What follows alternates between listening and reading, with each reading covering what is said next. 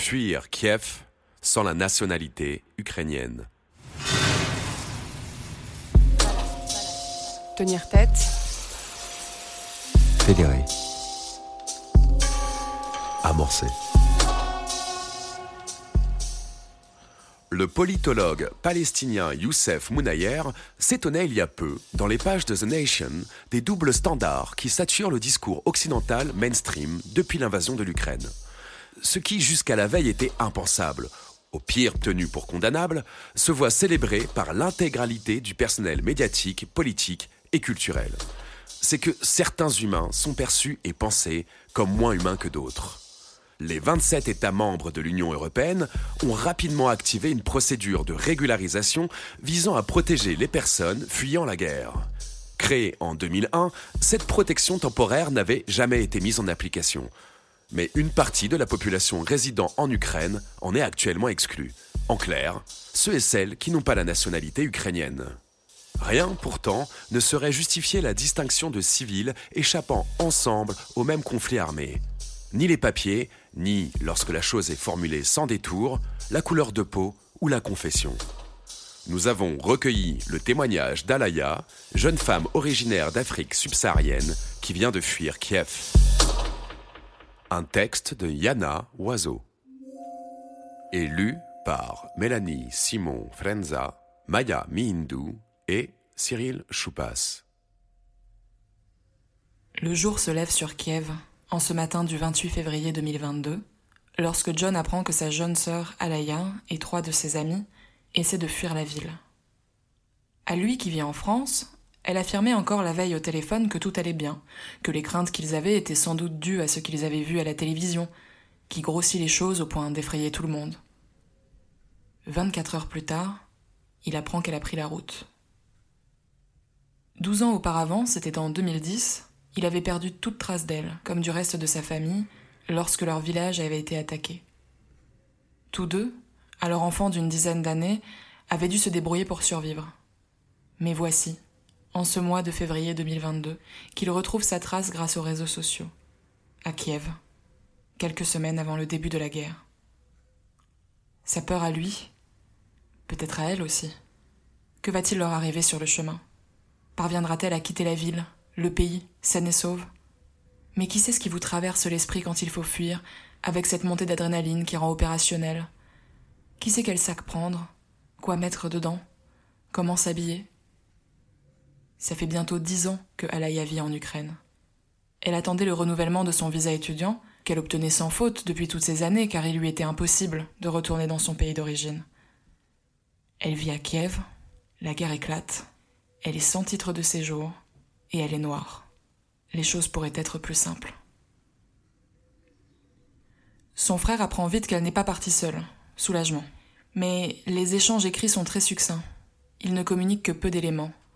Entre la couverture réseau qu'elle dit aléatoire, la batterie du téléphone qu'il faut préserver le plus longtemps possible, l'état d'esprit dans lequel il imagine qu'elle se trouve, il sait qu'il doit se contenter de quelques mots.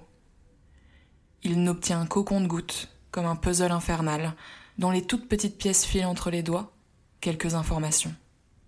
Celles qui circulent sur les réseaux sociaux sont pour le moins inquiétantes. Le traitement réservé aux personnes noires qui tentent de fuir l'Ukraine fait le tour de la toile. Presque au même moment, les étudiants marocains présents en Ukraine signalent avoir subi ce type de violence raciste. Ils dénoncent un traitement qui les relègue au second plan, loin derrière les ressortissants ukrainiens qui cherchent à fuir la guerre.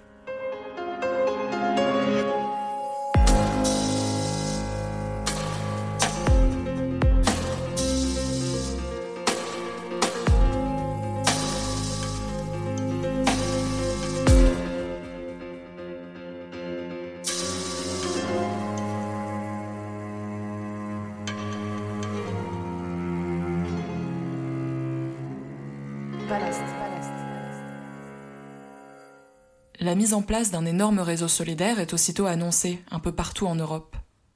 En Belgique, le secrétaire d'État à l'asile et à la migration, Sami Badi, annonce que les réfugiés ukrainiens bénéficieront automatiquement d'un titre de séjour de six mois, renouvelable une fois et pour une durée allant jusqu'à deux ans, avec autorisation de travailler. Ils ne se verront pas basculer dans le dispositif de gestion de l'asile général, car trop saturés. Le chef du gouvernement régional flamand, Yann Yambon, leader du parti d'extrême droite NVA, bien connu pour ses positions sur les questions migratoires, affirme qu'il faut les accueillir et qu'une aide financière sera versée aux localités pour que chaque Ukrainien soit secouru. Suivant l'exemple de l'entreprise ferroviaire publique allemande Deutsche Bahn, les réseaux de transport européens se mobilisent à leur tour pour faciliter les déplacements des réfugiés ukrainiens. Mais seulement sur présentation d'un passeport ou d'une carte d'identité ukrainienne. C'est en effet ce qu'affichent sur leur site certaines compagnies. Secourir les réfugiés d'Ukraine, oui, mais pas n'importe lesquels.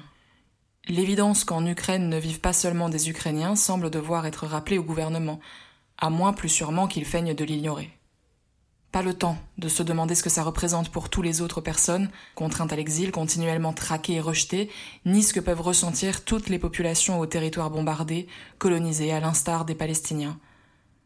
Alaya doit réussir à quitter le pays, saine et sauve. Le soir du 28 février, il est environ 20 heures lorsqu'ils sont arrêtés à l'un des multiples checkpoints installés dans la capitale et ses alentours. On leur interdit de poursuivre leur chemin puis on les somme de faire demi-tour. On ne comprenait pas pourquoi, on ne savait pas où aller. Rentrer à la maison n'était pas envisageable, d'ailleurs aucun lieu n'était sûr. On a cherché un hôtel, mais tout était plein partout, avec de longues files d'attente. Ils décident de dormir dans leur voiture, stationnée dans une rue résidentielle. Une Ukrainienne d'un certain âge, habitant la maison devant laquelle ils se sont garés, vient toquer à leur fenêtre. Elle les invite chez elle, leur offre à manger, des lits où passer la nuit, ils lui en sont profondément reconnaissants. Ils reprennent la route le lendemain à l'aube. Peu de temps après, ils ont un accident et la voiture est à l'arrêt. Deux policiers interviennent, leur viennent en aide. On a eu de la chance. Ils nous ont emmenés dans un abri et nous ont aidés à prendre un bus. Pourtant, rien n'était moins sûr. Alaya est bien placée pour le savoir. Quand son frère les alertait sur les risques d'agression raciste sur le chemin, aucun d'eux ne se montrait surpris. C'est tous les jours qu'on vit avec ça les regards insistants sur sa peau dans la rue, les remarques désobligeantes, c'est son lot quotidien. Elle raconte que pendant ses études en pharmacie, les étudiants ukrainiens et étrangers étaient toujours placés dans des salles séparées. On suivait le même enseignement, dans la même université, mais on nous mettait toujours dans des salles à part, jamais avec les autres étudiants ukrainiens. Les quatre amis montent dans un bus à destination de Lviv pour se rapprocher des frontières polonaises, slovaques et hongroises à l'ouest du pays. Des queues interminables sont signalées à la frontière de tous les pays limitrophes. Impossible alors pour John de savoir quelle route ils vont pouvoir emprunter. Il contacte différentes personnes en lien avec des groupes de citoyens qui s'organisent dans certains de ces pays pour venir en aide aux réfugiés ukrainiens. Il apprend ainsi que dans une ville frontalière de la Pologne, les citoyens se sont mobilisés pour aider les gens à monter dans des bus vers des destinations sûres, qu'il y a beaucoup de monde pour donner un coup de main. Mais ce contact prévient. Ils disent qu'ils vérifient bien les identités de chacun, parce que, il ajoute, il ne faudrait pas laisser passer des Russes. On ne saura pas si cette remarque est représentative de ce qu'il se passe réellement, mais sa simple évocation est glaçante. Passer les gardes frontières, ukrainiens d'abord, puis polonais, espérer ne pas être retenu et être traité dignement, tout ça ne suffira donc pas. Il faudra aussi subir les filtrages opérés par les populations. Quel danger représente un ressortissant russe cherchant lui aussi à fuir?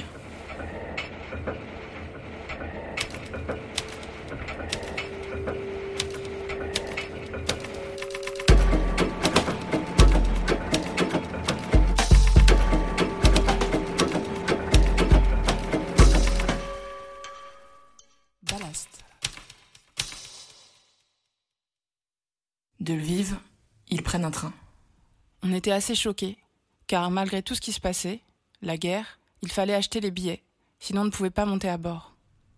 Ils parviennent à gagner la frontière avec la Hongrie. Il y avait une queue interminable, ça n'avançait pas du tout. Au bout de plusieurs heures, on est parvenu à se faufiler vers l'avant, au moins pour comprendre ce qui se passait. Il voit alors une jeune femme d'origine indienne, en larmes. Elle crie qu'elle attend depuis deux jours, que les gardes aux frontières ukrainiens ne la laissent pas passer. Elle n'est pas seule. Tout un groupe de personnes non blanches est derrière elle. Alaya raconte. Ils faisaient passer les personnes blanches et bloquaient toutes les personnes de couleur. Ils ont clairement dit qu'il y avait des gens plus importants que nous. Mais on s'est défendus. On a tous crié. Et ils ont fini par nous laisser passer. Le tampon de sortie d'Ukraine figure dorénavant sur leur passeport. Il date du 2 mars 2022. Ayant trouvé refuge dans une petite ville de l'autre côté de la frontière, le groupe d'amis s'accorde un jour entier pour réfléchir. Que faire? Accroché à son téléphone, plusieurs centaines de kilomètres plus loin, John s'inquiète et trouve qu'il s'attarde trop. Il comprendra plus tard leur dilemme. Si deux personnes du groupe possédaient encore un titre de séjour en cours de validité en Ukraine, les deux autres n'en avaient pas. C'est ensemble qu'ils se sentent plus forts, et surtout mieux protégés. La situation administrative des uns pouvant aider les autres, ils ne savent pas où se mettre à l'abri, si ce n'est l'offre que John leur a fait d'aller se réfugier chez lui. Mais le plus jeune de la bande, tout juste âgé de 16 ans, a de la famille en Italie. Il voudrait retrouver ses proches. Impensable pour le groupe de le laisser voyager seul en ces circonstances, si bien qu'ils en viennent à imaginer l'accompagner tous ensemble, avant de se mettre ensuite à l'abri chez John en France, le temps de comprendre ce qui leur arrive et de réfléchir aux choix possibles pour chacun d'entre eux. Attendre que le conflit se calme et rentrer en Ukraine Cette option ne semble même pas avoir été envisagée. Quant à la protection temporaire activée le 4 mars 2022 par le Conseil de l'Union européenne, qui offre une protection immédiate et collective avec une série d'avantages dont beaucoup de personnes exilées rêveraient, il est fort à parier qu'elle servira essentiellement aux ressortissants ukrainiens. Demander l'asile dans un pays de l'Union européenne? Quelle chance réelle d'obtenir le statut de réfugié? Ça dépendra de l'histoire de chacun pour qui tentera cette procédure. Après des heures qui lui paraissent interminables, John a enfin des nouvelles. Ils ont décidé de continuer encore un peu sur le chemin tous ensemble, au moins jusqu'au pays suivant. Ils décideront à la prochaine étape s'il est nécessaire de se séparer en deux groupes, avec chacun un porteur de titre de séjour valable pour protéger celui qui n'en a pas. Un groupe vers la France, l'autre vers l'Italie. Ensemble, ils parviennent à traverser la frontière vers l'Autriche sans encombre. Là, comme précédemment, ce sont les mêmes files d'attente interminables, le stress aigu, l'épuisement, l'impossibilité d'obtenir les fameux tickets de train Help-Ukraine. Mais il faut bien avancer, et tant bien que mal ils y parviennent. Arrivés à Vienne, une personne leur vient en aide. Ils soufflent quelques heures, mangent, essaient de dormir un peu. La première bonne nouvelle tombe enfin. La tante du plus jeune s'est rendue jusqu'en Autriche pour venir le chercher. Il va pouvoir retrouver sa famille en Italie. Son combat administratif est loin d'être terminé, mais pour l'instant le voilà à l'abri. Et pour les autres, c'est une frontière de moins à franchir. Voilà qu'ils obtiennent le fameux ticket de train Help Ukraine, qu'ils imaginent leur permettre de voyager et traverser les frontières plus facilement. Ils espèrent en tous les cas avancer plus sereinement dorénavant.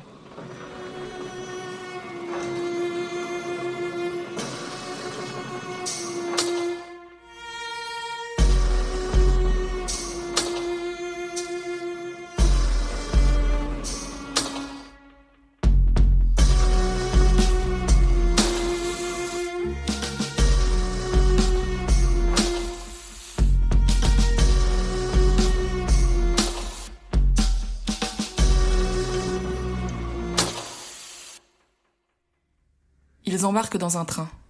Prochaine étape, l'Allemagne. À peine la frontière est-elle passée que la douane monte à bord. Toutes les personnes en possession de ce ticket doivent descendre du train, petit groupe par petit groupe. Vient leur tour. Alaya dit aux policiers qu'ils ne s'arrêtent pas en Allemagne, qu'ils vont rejoindre son frère en France. Enregistrement obligatoire pour toutes les personnes qui viennent d'Ukraine. Prise d'empreinte aussi. Lui rétorque-t-on. Il est minuit passé de quelques minutes. La foule de personnes, incluant des familles avec des enfants en bas âge, et transporté par bus jusqu'à une station de police. On pensait que ça allait être rapide. Il nous disait que c'était juste une formalité. Mais on arrive dans cet endroit, il y a plein de policiers, énormément de personnes qui attendent, et les gens semblent épuisés. On nous dit rien. On nous fait juste passer des grilles et on nous emmène à l'arrière du bâtiment, dans la cour. L'espace est fermé par des barrières et on ne peut pas partir.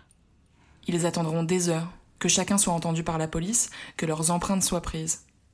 Fuir une guerre en cours n'y change rien, c'est l'enregistrement bureaucratique qui prime, qui retient au milieu de la nuit des centaines de personnes dans le froid et les empêche de rejoindre les lieux d'abri qu'elles avaient pu choisir, pour certaines chez des proches.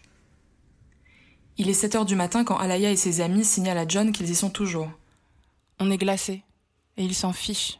On a beau fuir une guerre, même dans ces circonstances, voilà comment on nous traite. Une bonne partie des personnes ont déjà été libérées, elle raconte que parmi celles qui sont encore retenues, un homme entre en crise. Ça fait dix heures qu'il est là. Il hurle qu'il veut être libéré. Le groupe d'amis essaie de garder son sang-froid, de ne pas faire de bruit, patiente et espère. Le risque est pourtant réel d'être embarqué dans un centre de rétention. Sur les photos qu'elle fait parvenir à son frère, il ne peut que remarquer qu'il ne reste que des personnes de couleur. Les familles blanches que l'on voyait présentes quelques heures plus tôt n'y sont plus. L'angoisse le gagne. Il retient sa respiration. Alaya lui racontera ensuite qu'ils avaient d'abord fait passer les femmes, avec les enfants. Il est près de 8 heures lorsqu'ils sont relâchés à leur tour, avec en main un papier d'enregistrement et une obligation de se présenter au service d'immigration le plus proche sous quatre jours. Pour qui demandera l'asile, Dublin a frappé. Ce n'est pas au pays de destination choisi, mais au premier où les empreintes ont été enregistrées qu'incombe le traitement de la demande de protection. Mais pour l'heure, ça importe peu aux membres du groupe. Ils poursuivent leur chemin. Alaya et John se sont retrouvés. Après douze ans sans aucune nouvelle l'un de l'autre, ne sachant même pas s'il restait un espoir de retrouver d'autres survivants de l'attaque de leur village, les voilà réunis. L'intensité de l'émotion qu'ils ressentent et qui se dégage d'eux est immense. Mais une nouvelle lutte commence. Alaya vient de se présenter à la préfecture pour solliciter la protection temporaire activée pour les personnes fuyant l'Ukraine. Fin de non-recevoir. Elle n'est pas ukrainienne. Qu'elle aille demander l'asile. Lui a-t-on dit. Retrouvez tous les articles à l'adresse revue-ballast.fr.